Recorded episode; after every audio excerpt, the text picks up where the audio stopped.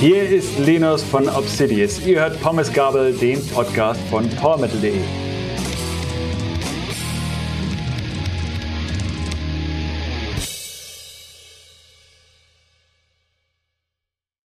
Hallo und herzlich willkommen zu einer neuen Folge Pommesgabel, dem Podcast von PowerMetal.de. Ich bin Pia und bin hier heute zusammen mit Jakob. Hallo Jakob. Hallöchen. Und Linus von Obsidious. Hallo Linus. Hi, danke für die Einladung. Sehr gerne. Freut uns, dass du bei uns bist. Und wir wollen ja, wie schon angekündigt oder wie schon durch den Bandnamen ähm, erratbar, ein bisschen über die sehr, sehr neue Band Obsidious sprechen. Mhm. Aber erstmal, wie geht es dir? Äh, mir geht's sehr gut. Äh, seit ewigen Tagen Regen scheint die Sonne. Ich bin gerade, habe einen Spaziergang gerade gemacht mit dem neuen Iron, äh, Iron Maiden Album auf dem Ohr. Hm. Äh, habe mich ein bisschen in die Sonne gesetzt. Ja, es geht mir sehr gut. da ist die Musik wahrscheinlich auch passend für. Wie geht's denn euch? Ja, ähnlich. Also ich habe gerade die neue Single von Eskimo Callboy gehört und ähm, mhm. hier scheint auch die Sonne. Das passt auch ganz wunderbar zusammen. Großartige Kombination. und jetzt muss ich gucken, dass ich zur Ernsthaftigkeit zurückfinde, um über Obsidious zu sprechen. Ja, und ich hatte ähm, heute tatsächlich meinen letzten Arbeitstag und Urlaub beginnt jetzt. Das ist auch gut. Mhm. Ja. Dann kann es dir gut gehen. Genau. Dann fange ich einfach gleich mal an. Ne? Linus, bitte stellt doch mal euch und dich, unseren Hörer und Hörerinnen, einmal vor. Also wer seid ihr und was machst du speziell in der Band? Ja, sehr, sehr gerne.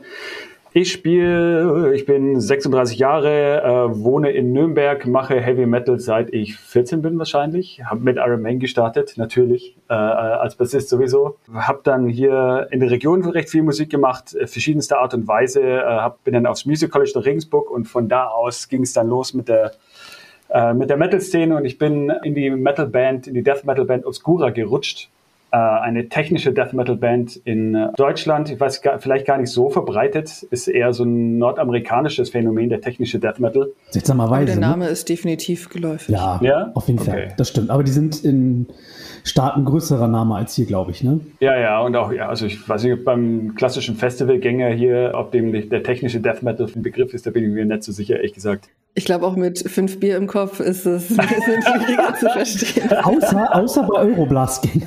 ah ja, ja, ja, das, das stimmt natürlich. Da hast du recht, ja. Ja, ich komme nicht drum rum, das Festival einmal zu erwähnen in jedem Podcast. Tut mir leid. Ich für ja. Strichliste. Ja. genau, äh, aber äh, ja, ich, ich, war zehn Jahre Mitglied, habe mehrere Alben aufgenommen, äh, habe diverse Touren äh, hinter uns. Äh, wir haben diverse Touren gemacht mit Death DTA, äh, Children of Bottom, Devin Townsend, äh, Sepultura. Da waren sehr interessante Sachen dabei, auch international. Das war so, wir waren so einer der ersten Bands, die viral gingen, damals sogar MySpace und dann am Anfang, also die, die Virtuosität, mit der wir komponieren, hat natürlich auch eine gewisse Oberflächlichkeit, die online total gut funktioniert.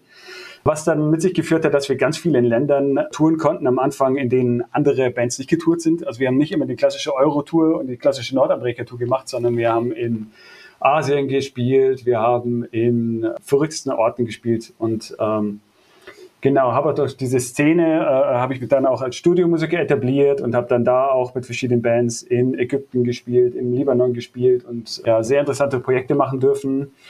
Äh, genau, bin ansonsten Dozent am Wacken Music Camp, helfe gerade bei Beyond the Black äh, als Live-Bassist aus und habe meine, mein neues äh, Baby mit Obsidious letztes Jahr gefunden. Eine Band, die aus drei Viertel des letzten Obscura-Lineups besteht, äh, was natürlich so ein bisschen, äh, man kann sich vorstellen, nicht so die einfachste Trennung war. Äh, es war letztes Jahr direkt äh, in den Lockdown rein. Wir haben im März noch eine Tour gemacht. Äh, ich habe noch einen Bassworkshop am 11. März gegeben und dann war Lockdown und da war dann auch der Zeitpunkt, äh, bei dem wir beschlossen hatten, okay, wir wollten zusammen nicht mehr mit dem äh, Bandleader zusammenarbeiten, derjenige, der den Bandnamen hatte und wollten aber noch gemeinsam Musik machen und haben dann den kompletten Neustart gewagt, äh, was natürlich in Zeit des Lockdowns nicht der einfachste Weg war mit Sänger-Auditions, Songwriting per Remote und so weiter. Aber wir haben gerade den Mix abgeschlossen für unser äh, Debütalbum ja. und könnte glücklicher nicht sein darüber.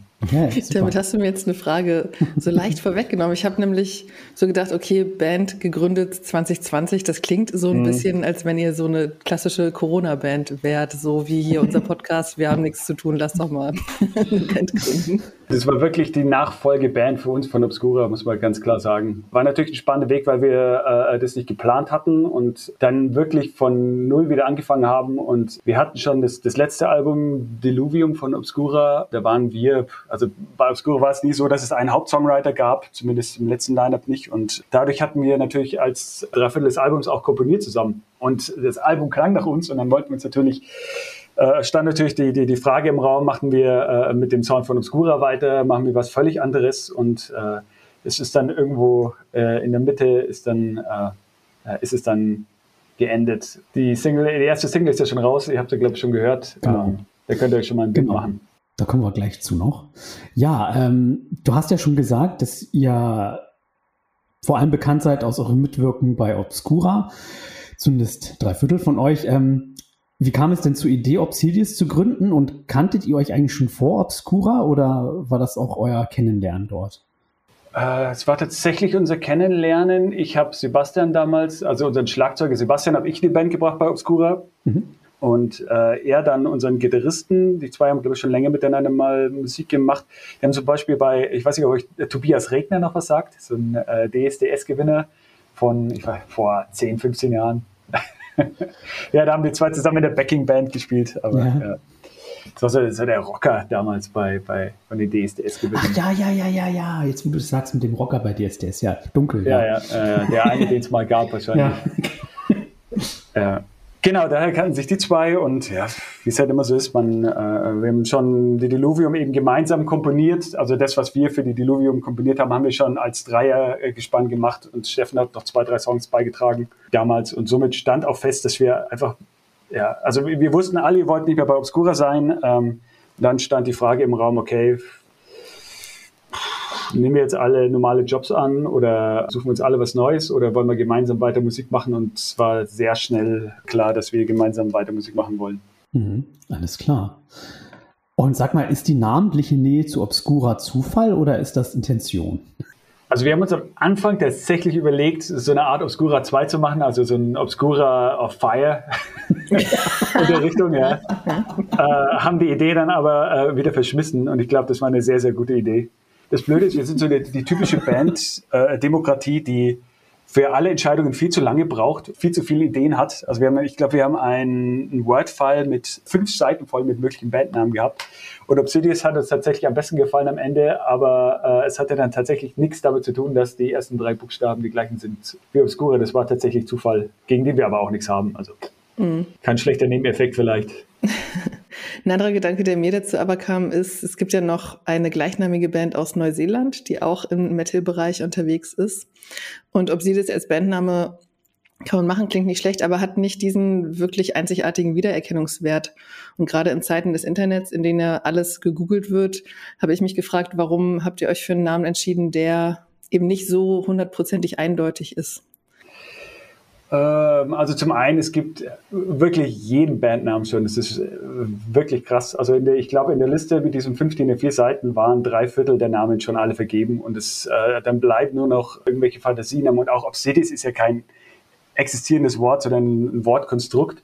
Und nachdem diese Band aus Neuseeland nicht wirklich aktiv zu sein scheint und ja, ich, ich sind auch nicht wirklich in dem gleichen Genre unterwegs. Somit äh, habe ich das als, als relativ unproblematisch erachtet. Und ja, also mir gefällt der Wortklang und dieser Gedanke von dem Obsidian, also das ist so dieses Mysterious, so das, dieses Adjektiv am Ende drin ist und dieser Obsidian an sich, der ein, ein schwarzer, sauschwerer Stein ist. Ich glaube, der dunkelste aller Steine ist. Also dieses Bild hat mir eben gefallen von diesem klobigen, harten Stein. Das hat uns dann allen ganz gut gefallen und es liegt irgendwie auch ganz gut im Mund. Aber na klar, mhm. catchy wie irgendwie Oder Sabaton. Ja, auch Sabaton ist wahrscheinlich catchy, aber den Namen hat man so oft schon gehört. Mhm. Sprechen wir noch einmal über JV Pereira. Oh ja.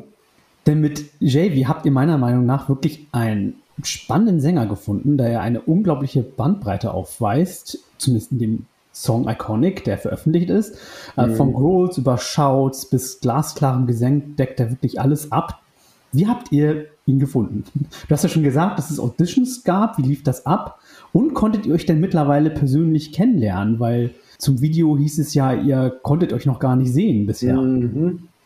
Ja, ich merke schon sehr gut recherchiert und es ist auch tatsächlich immer noch so. Es ist die völlige Hölle, der Typ. Ja. Oh Mann. Also man muss sagen, dass Javi Pereira ist ein gebürtiger Spanier, lebt aber in England, in Cambridge und ist da Nurse, also Krankenpfleger im Corona, in der Corona-Abteilung des Cambridger Krankenhauses. Also es könnte komplizierter nicht sein. Oh äh, dementsprechend war natürlich auch sein Energielevel teilweise ganz schön aufgebraucht ja. während der Produktion. Aber ja, äh, auch diese England-Situation mit dem Brexit und mit der Delta-Variante, die sich da so krass ausgebreitet hat, so also schnell, äh, gab es tatsächlich immer noch keine Möglichkeit, dass wir uns mal sehen. Und äh, es gab jetzt den Anlass für zwei Musikvideos. Auch das zweite Musikvideo mussten wir dann aber ohne ihn drehen. Also das war schon, schon ein harter Brocken. Wir sind alle davon ausgegangen, dass wir uns diesen Sommer wenigstens wieder treffen können und im Juli das gemeinsam das, den Song irgendwie aufnehmen können und Fotos machen können. Aber es hat wieder nicht geklappt nicht einfach, aber äh, zum Glück ist Travi extrem digital affin und die Kommunikation klappt ganz gut.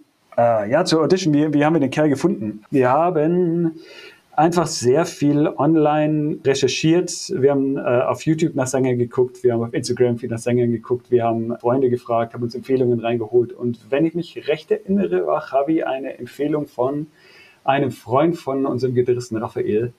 Genau, und wir hatten dann, ich glaube, ungefähr 15 Auditions, also eine ganze Menge an, an Sänger-Auditions. Wir haben auch eine Menge Mädels eingeladen zu singen.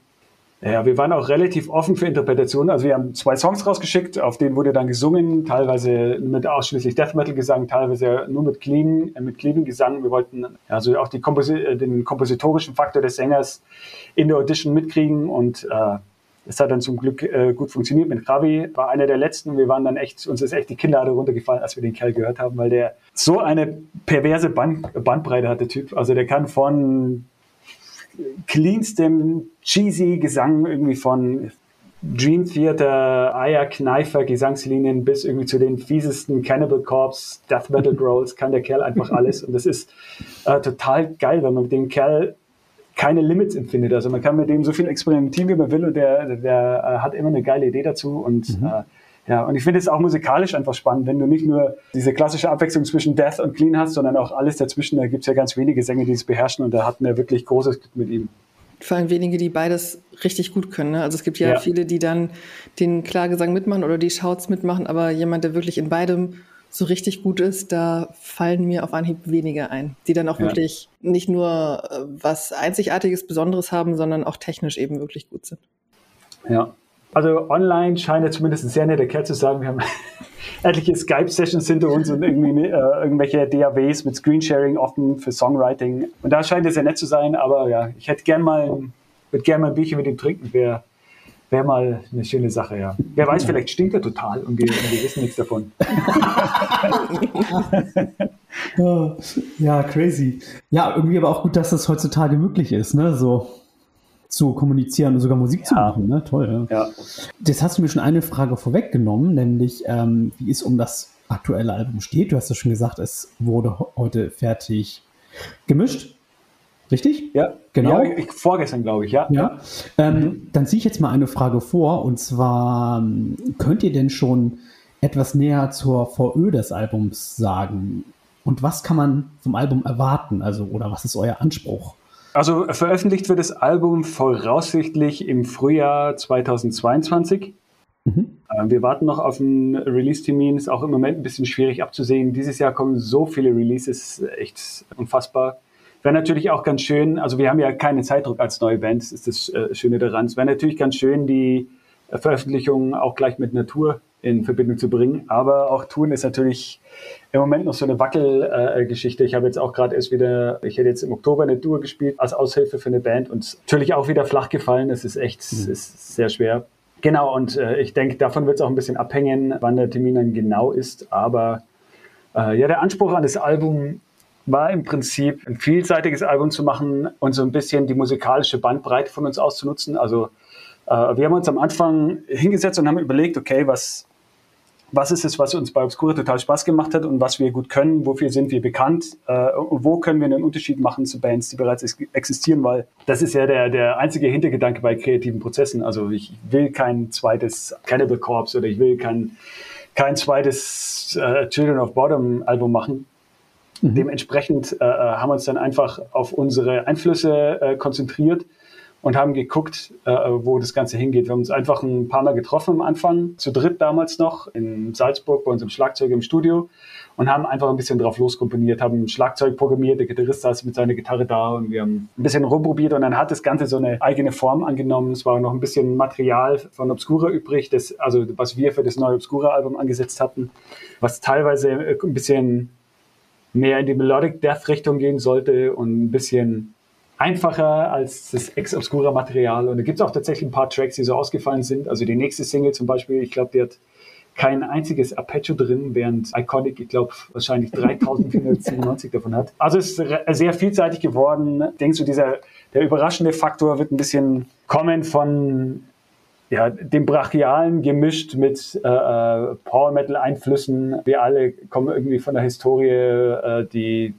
auf Bands wie Stratovarius und Dream Theater und ähm, solche Bands kommt, aber auch natürlich diesen brutalen Aspekt. Und da komme ich eher von der klassischen Death Metal Richtung und die anderen beiden eher so aus der moderneren Ecke. Äh, Periphery-Fans sind die beiden und äh, Javi auch, hat auch ein bisschen moderneren Sound. Dementsprechend hat es auch, äh, was den Zeitgeist angeht, äh, fühlt sich das für mich auch gerade ganz gut an. Mhm. Auf eurer ersten Single Iconic kriegt man ja schon so einen kleinen Vorgeschmack. Ähm, wir haben ja mhm. schon, sind ja schon darauf eingegangen, dass gerade Javi sehr äh, einen sehr ikonischen Gesang hat und ikonisch finde ich auch den brummend dominierenden Bass. Das hat mich so ein bisschen an das erinnert, was Igor manchmal machen. Die haben ja auch dieses mhm. krasse Brummen wirklich in ihren Songs drin. Und das jetzt in Kombination mit dem power-metallischen Gesang ist, glaube ich, schon ziemlich einzigartig am Ende. Erwartet uns das auf den kommenden Titeln auch oder sind die ein bisschen anders? Uh, ja, schön, dass es aufgefallen ist. Also dieser ganze, der, der Fretless Bass im Metal, der kommt natürlich so aus dieser klassischen Death Metal Ecke, Pestilence, Death äh, mhm. Und solche Bands haben damit angefangen und ist auch in dem technischen Death Metal recht üblich inzwischen. Mhm. Ähm, wenn ich jetzt an Beyond Creation denke oder ja, an verschiedene andere Bands. Also das ist relativ, passiert häufiger als früher. Mhm. Aber ja, in dem modernen Metal ist es tatsächlich äh, recht untypisch. Deswegen wollte ich das auch unbedingt damit reinbringen, äh, weil alle so gerade nach diesem gleichen Soundgemisch aus irgendwie Zerbass mit dicken Gitarrenwänden und äh, relativ sterilen Drum-Sound suchen. Und es ist einfach auch schon alles da gewesen und deswegen wollte man da ein bisschen was Neues probieren. Es gibt da aber auch ein paar Songs, wo ich importierten Bass spiele, weil es einfach besser passt. Aber ja, diese, diese, diesen awkward Sound, äh, klingenden Bass, der ein bisschen ja, auch mal ab und zu zwischen den Tönen stattfindet, äh, gefällt uns ganz gut und äh, bleibt auch ein Stilmittel, ja. Ja, schön. Dann ja. bin ich gespannt, ob das, was da noch kommt. Wie kann ich mir denn den Songwriting-Prozess vorstellen, der stattgefunden hat. Schreibt ihr drei die Musik und Javi die Texte oder ist es ein gemeinsamer Prozess? Wie läuft das oder lief das? Ja, also ich, ich glaube, die meisten Songs hatten wir schon, als Kavi in die Band kam. Äh, also so die meisten Grundstrukturen zumindest. Und Kavi war wirklich krass eingespannt als, äh, als Krankenpfleger am Anfang. Hm. Ähm, wir waren uns schon nicht sicher, ob es überhaupt klappt mit ihm am Anfang, weil, äh, weil wir nicht wussten, ob er genug Zeit hat. Mhm. Aber äh, es hat äh, glücklicherweise gut geklappt. Der Songwriting-Prozess hat so ausgesehen, dass wir sehr viel online gemacht haben. Ähm, Raphael hat, also Raphaels Elternhaus kommt, ist in, in Laufen, was sich sehr weit weg ist von Salzburg. Dementsprechend konnten die zwei sich öfters mal auch vor Ort treffen und konnten sich zusammensetzen und haben sowieso ein ganz gutes Gespür miteinander. Die Sebastian hat ein pervers gutes Empfinden für, für Rhythmik und für coole Harmoniefolgen. Äh, aber das Riffing kann natürlich Raphael. Und dann sitzen die beiden öfters zusammen und dann äh, entsteht so dieser Proberaum-Moment, wo man da, äh, beieinander sitzt und dann, äh, probier doch mal die Akkordfolge aus und dann spielt Raphael irgendeinen Lick drüber und dann wächst das Ganze irgendwie aus dem Moment heraus und so entstehen dann Songs und man kann es bei Iconic schon ganz gut hören. Das sind natürlich keine Songs, die sonst so äh, mal schnell im Proberaum entstehen, sondern das ist echt, entsteht schon irgendwie auf dem Reißbrett wir wollen versuchen schon Grenzen auszuloten, weil wir es einfach auch geil finden, das Ganze zu hören und natürlich auch irgendwie am Instrument öfters mal sich am Limit zu bewegen. Das finden wir auch geil, muss man einfach sagen. Es ist so, wenn, man die, wenn man wieder neue Herausforderungen hat, ist das irgendwie, kann, hält es das Ganze irgendwie frisch. Mhm. Ich denke mal, das weißt du Hörer auch zu schätzen. Also ich, ich bin ja auch selbst äh, Musiker und ja. äh, finde das darum auch spannend, wenn äh, was an sich andere so ausdenken und äh, überhaupt spielen können. ja, ja, also wir versuchen natürlich, was das Virtuose angeht, sind wir natürlich manchmal echt ziemlich krass unterwegs und ich weiß, das ist für viele auch anstrengend, äh, äh, aber für viele ist es eben auch besonders geil und es ist ja auch was, was man erzielen möchte als, als, als Komponist, dass man polarisiert und das äh, funktioniert mit Virtuosität ganz gut. Also wenn ich mir jetzt Ingrid Malmsteen anschaue, mal abgesehen von seiner Persönlichkeit, den mag jetzt auch nicht gerade jeder. Mhm. Ähm, ich bin öfters zu Hause gesessen und ich schreibe tatsächlich auch sehr viel Musik auch äh, auf dem Computer, weil ich natürlich auch keine Gitarren spielen kann und vor allem nicht solche, die unser Gitarrist spielen kann. Und dann mhm. äh, setze ich mich an Software und tipp Noten ein und äh, schicke die dann dem Gitarristen und coolerweise sagt der nie, äh, dass das un, äh, ungitarristisch ist oder schlecht in der Hand liegt, sondern er sagt, oh, das muss ich aber üben. Bringt natürlich auch so ein bisschen unkonventionelle Tonfolgen, die sonst kein Gitarrist spielen würde, weil es ein Bassist am Computer geschrieben hat mhm. und ähm, genau, kriegt dadurch auch seinen eigenen Stil. Jetzt wissen wir, wie Bassisten Songs schreiben. Genau, so. Ja. Und es ist auch so unglaublich, was man inzwischen mit DAWs alles machen kann. Ich schreibe gerade parallel auch eine Soloplatte und habe jetzt, äh, sitze auch gerade ein bisschen dran und habe mich mal wieder in die Plugin-Welt ein bisschen eingelesen und mich damit befasst. Und ich habe jetzt tatsächlich äh, ein Toolkit, wo ich, also die Drum Machines gibt es schon seit langer Zeit und die klingen eh schon ganz gut, aber auch Gitarrensimulatoren sind unglaublich gut inzwischen. Es ist echt unheimlich. Javi Pereira ist unser Sänger, äh, äh, wer seinen YouTube-Channel mal anguckt, da gibt es Gitarrenvideos, wo er Gitarrensimulatoren vorstellt. Also der hat mich ein bisschen in diese Welt eingeführt. Das ist echt unheimlich, unheimlich nah schon an der, am echten Sound. Mhm. Kennst du ähm, Mitochondrial Sun? Das ist das neue mhm. Projekt von Niklas Sundin, der vorher Gitarrist bei Dark Tranquility war. Ah, aha. Und der macht komplett alles nur mit dem Computer. Also der schreibt die Songs auf der Gitarre und ja. wenn er das dann aber umsetzt zu den Songs letztendlich, dann ist es alles Cubase. Es ist total faszinierend, was Ach, damit krass, möglich ja. ist. Ja, es ist, ist, wirklich unglaublich. Und ich habe mir jetzt sogar ein Plugin besorgt, bei dem man Death Metal Vocals in die Songs kriegt. Also es gibt dann, es gibt dann Phrasen irgendwie, wo der Sänger dann, den man dann einfügt, sind halt, es basiert auf Samples dann, aber man kann das in das Tempo von dem Song dann äh, anpassen. Und er singt dann irgendwie einzelne Textzeilen, die kann man dann äh, in den eigenen Song packen und dann zumindest irgendwie rhythmisch sehen, was, was der Gesang machen könnte. Mhm. Man kriegt schon mal so einen besseren Einblick, wie das mit Gesang klingen würde. Und dann gibt es noch eine, eine Wortliste, äh, aus der man dann wählen kann, wo dann natürlich Death alle Metal-Klischees drin sind. Genau, total geil. Death, Hate, uh, Murder, Kill. was dann natürlich total geile Texte auch sind in den Demos. Murder, Kill, Hate, Hate, Hate. Ja, macht Spaß. Also super. Hat auch äh, sein kreatives Potenzial mit, äh, mit Software Musik zu schreiben, ja. Wir haben jetzt ja schon viel über das hohe technische Level eures Spielens gesprochen, Obscura wie auch in Obsidious. Ähm, was ist denn euer musikalischer Background? Ähm, seid ihr Autodidakten oder gar studiert? Und würdet ihr sagen oder würdest du sagen, dass eure Musik nur Musik von Musikern für Musiker ist oder können auch andere das genießen? Ja, das ist natürlich das ist Dauerthema natürlich bei uns. Ähm, also äh, erstmal zum musikalischen Background. Ich glaube, alle von uns, bei, bei Javi weiß ich es nicht genau, aber ich, ich glaube, bei ihm ist es auch so, wir alle haben sehr musikalisches Elternhaus gehabt und haben auch Musik in irgendeiner Form studiert. Und dementsprechend sind natürlich die Tools, die wir uns da angeeignet haben, auch die, die wir jetzt gern für Songwriting verwenden. Also welcher Metal-Musiker kennt sich zum Beispiel gut mit Harmonielehre aus? Also man kann mit, mit vier Klängen und äh, Jazz-Akkordfolgen äh, äh einfach auch sehr viele Metal machen, die, äh, wenn man nicht gerade die sich auf Dur-Akkorde stützt, sondern auf, ja, verminderte Akkorde äh, äh, und verschiedene Moll-Akkorde, dann kann man schon sehr, sehr viel machen und äh, äh aus anderen Stilistiken übernehmen in den Metal und kann somit Klänge erzeugen, die noch nicht da waren. Das sind so die Tools, mit denen wir halt gerne arbeiten dadurch und äh, haben natürlich auch wie alle Profimusiker auch schon so gut wie alles gemacht, also von, von der Trompete in der Blaskapelle bis irgendwie Extrem Metal habe ich, habe ich schon sehr viel in meinem Leben gemacht. Ja, und dementsprechend sind natürlich auch die Einflüsse nicht mehr die gleichen wie mit, wie mit 16. Ich weiß, dass Raphael und Sebastian auch sehr viel Jazz hören. Ähm, also man hört garantiert äh, Alan Holdsworth oder Virgil Donati hier und da durch. Ähm, das sind jetzt nicht zwingend meine Einflüsse, aber von, bei den beiden kommt es garantiert durch. Und es sind natürlich auch Einflüsse, die, wir kommen wieder zum Festivalgänger, der der Sabaton-Fan ist wahrscheinlich kein äh, Alan Holdsworth-Fan. Genau, das ist natürlich Thema bei uns, weil wir natürlich Musik machen, die wir geil finden. Und wenn Raphael irgendeine völlig abstruse äh, Skala spielt, dann sagen wir sofort, ah, geil, was war das? Und natürlich fließt das mit ein, aber wir lieben auch alle total einfache äh, äh, Riffs, total stampfige Songs oder cheese, wir lieben cheesige Hooklines, auch was, was wir total lieben. Äh, es kommt in Iconic ja ab und zu mal durch, mhm. ähm, aber da gibt es noch mehrere Songs auf dem Album, bei denen es noch viel besser zu, äh, zu gelten kommt. Und ja, speziell bei der nächsten Single, die wahrscheinlich im Oktober kommt, sieht man schon so den, den Gegensatz. Also ich glaube, das ist so der Track, der am weitesten weg ist von Iconic auf dem Album. Äh, ich bin da auf die Reaktion extrem gespannt, ja. Ihr habt ja auch ähm, letztens eure Gitartipps online zur Verfügung gestellt für Iconic. Gab es da Rückmeldungen von Fans, die versucht haben, das nachzuspielen? Äh, tatsächlich relativ wenig. Interessanterweise verkaufen sich die Tabs ganz gut, was für uns natürlich äh, äh auch gut ist, weil wir natürlich Schwierigkeiten haben, uns als Band äh, zu finanzieren. Wir können keine Live-Gigs spielen, das ist völlig unmöglich. CD-Verkäufe gibt es noch keine und wir wissen ja alle, wie auch der CD-Markt läuft und wie viel man mit Streaming einnehmen kann. Ihr seid so arm, dass ihr euch noch nicht mal treffen konntet mit eurem Sender.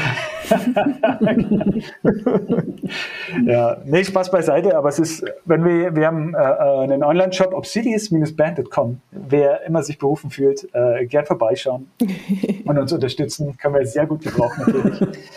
äh, genau, aber da verkaufen sich die Tabs beispielsweise besser als die Shirts, was ich ungewöhnlich empfinde, aber das hat natürlich hm. auch damit zu tun, dass wir in unseren Instrumentenszenen auch recht aktiv sind. Also ich mache sehr viel mit mit Albanese und spiele mit vielen Solo-Gitarristen und solche Dinge. Und äh, ähm, ja, Sebastian macht sehr viel mit Meinl und äh, spielt auf Meinl Drumfest und ist in der Schlagzeuger-Szene auch bekannt und hat äh, und Raphael spielt, ist, ist Kiesel-Gitarrist, ist da auch recht gut vertreten online und wir äh, bieten alle Online-Lessons an, teilweise äh, im Direktunterricht. Ich habe zum Beispiel Kurse auf meiner Webseite, die man kaufen kann zum Komponieren und für Bassspiel.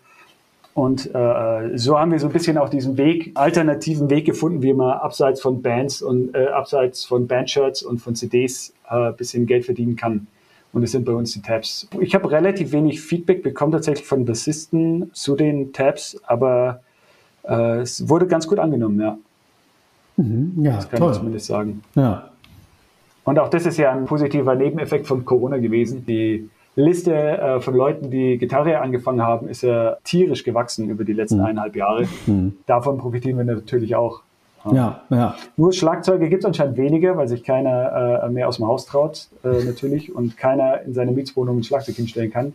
Und die, ich habe mich neulich bei verschiedenen Firmen erkundigt, bei Bassisten ist tatsächlich auch relativ ähnlich. Also äh, es gibt fast genauso viele Bassisten wie vorher. Also das Image des Bass, ja wahrscheinlich, ja.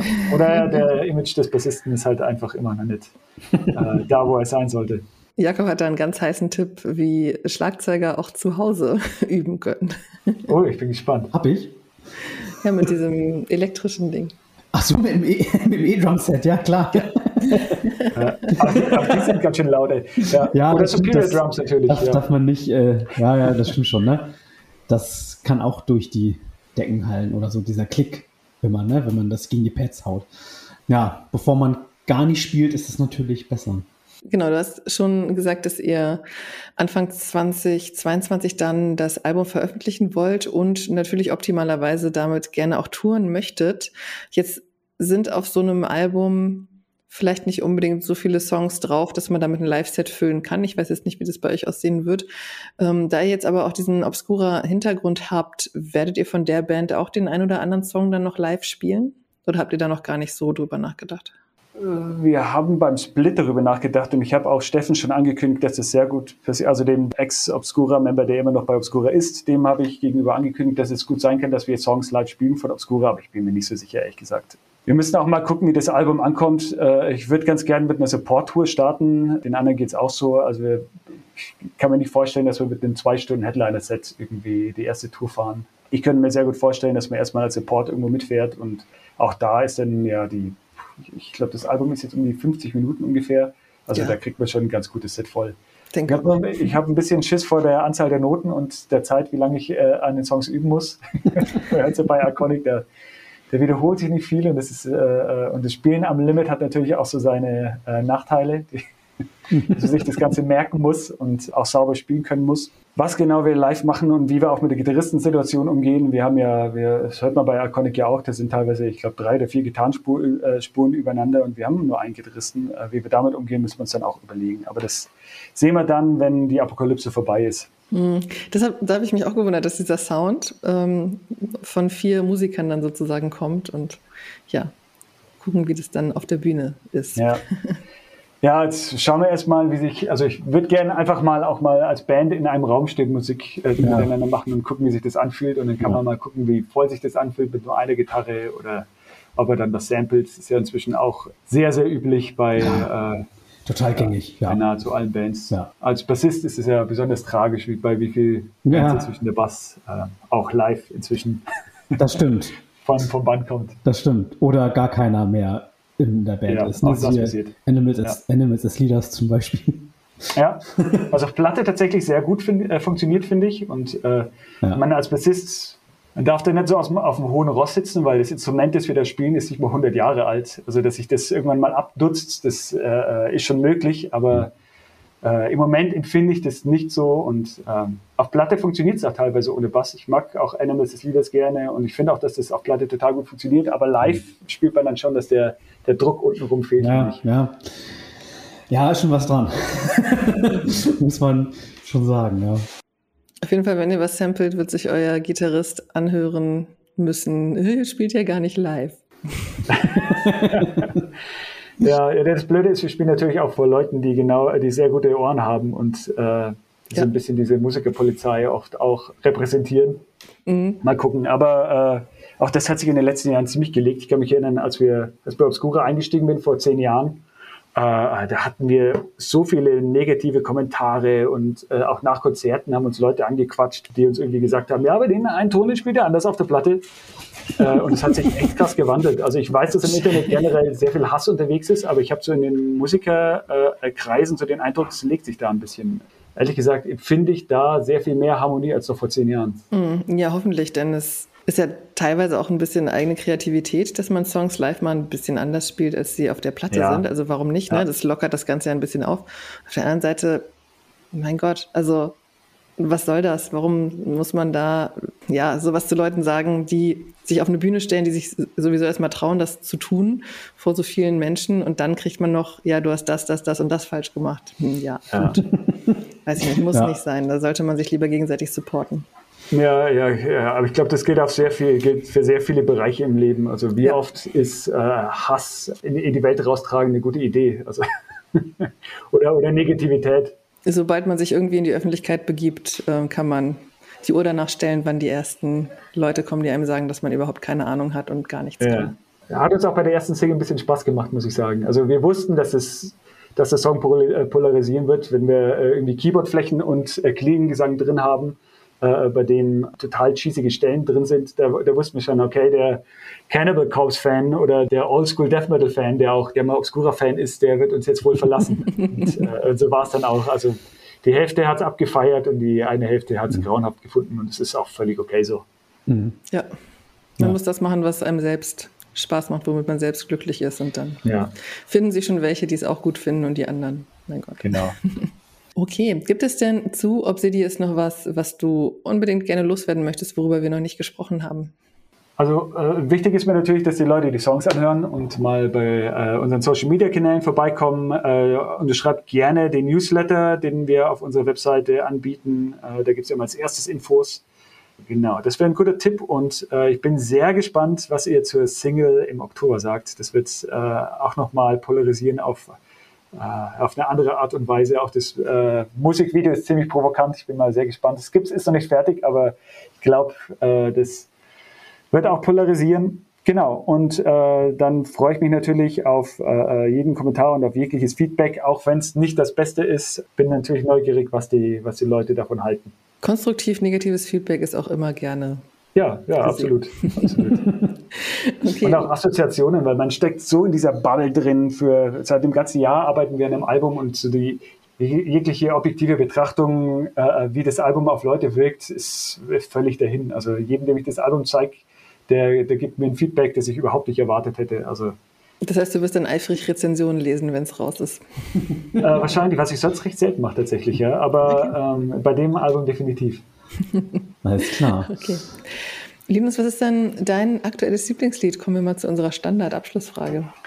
Ja, ich habe mir schon Gedanken gemacht. Ähm, naheliegen würde natürlich etwas zu Iron Maiden oder zu Halloween in der Richtung. Da, das gefällt mir sehr gut. Oder der Chant von Gojira. Aber das ist alles, alles Musik, die wahrscheinlich äh, hier viele kennen. Deswegen würde ich äh, von Casey äh, Sabel Candle in the Dark äh, nennen. Das ist ein Song vom letzten Jahr und ein sehr geiler Sänger, wie ich finde, und tatsächlich auch Metal nochmal ganz anders interpretiert mit äh, elektronischen Sounds, die trotzdem heavy und brutal klingen und äh, trotzdem ist das Ganze cheesy wie Sau. Äh, gefällt mir sehr gut. Candle in the Dark. Ich musste gerade kurz weinen, weil du The Chant von Gojira ja, erwähnt hast. Und äh, das, oh, ja. ich finde ich den Song. ich bin dann die The Grind äh, Fraktion. Von, ah, ja, ja. Dem Album. Den Song finde ich großartig. Ja, den finde ich auch super, ja. Ansonsten habe ich heute auch tatsächlich zwei Songs gehört, die mich beide auf eine sehr unterschiedliche Art und Weise sehr weggepustet haben. Und ich hake nochmal bei dem Punkt ein, Sänger, die sowohl Clean Vocals richtig, richtig gut können und die aber auch Screams richtig, richtig gut können. Und das ist meine allererste Assoziation eigentlich immer Eddie Burke von Eminence. Und die haben heute mhm. den Song Ghost veröffentlicht, der richtig, richtig stark ist. Und Kurz danach hat es mich in eine völlig andere Richtung katapultiert. Ich habe mir nämlich den Partykracher schlechthin für den Spätsommer angehört, der jetzt wahrscheinlich den Rest des Abends rauf und runter läuft. Eskimo Callboy, We Got the Moves. Grandioses Video, grandioser Song, wieder ein bisschen Scooter-Vibes dabei. Ob man sie jetzt mag oder nicht, man sollte diesen Song auf jeden Fall einmal gehört haben. ja, mit der Erklärung hast du mich schon, also den Song muss ich mir auch anhören. Ja. Yeah. Jakob, was ist dein Lieblingslied gerade? Ja, also mein äh, Lieblingssong äh, steht heute im Namen von Iron Maiden. und zwar, das Album ist ja heute rausgekommen, das neue, Senjutsu, und es ist der Opener und Titeltrack. Der ist großartig. Vor allem das Schlagzeug finde ich super. Klingt, ist richtig cool. Nicht spektakulär. Ja, wahnsinnig, wahnsinnig guter Chorus auch in dem Song. Ja. ja, gefällt mir auch richtig gut, ja. Dann haben wir hier die ganze Bandbreite des musikalischen Spektrums fast abgedeckt, wa? Mit unseren Lieblingssongs. Ja, Und noch dazu eurer Single Iconic. Oh ja, ja, da ist auch sehr viel drin. Mhm. Ja. Dann vielen Dank, dass du bei uns warst und uns Einblick gegeben hast in die neue Band Obsidious. Ich bin sehr gespannt, muss ich sagen. Ich habe Iconic wirklich rauf und runter gehört, als es rausgekommen cool. ist. Sehr schön zu hören. Darum bin sehr gespannt, was da noch kommt. Euch da draußen vielen Dank fürs Zuhören und bis zum nächsten Mal. Ciao. Tschüss. Dankeschön. Ciao.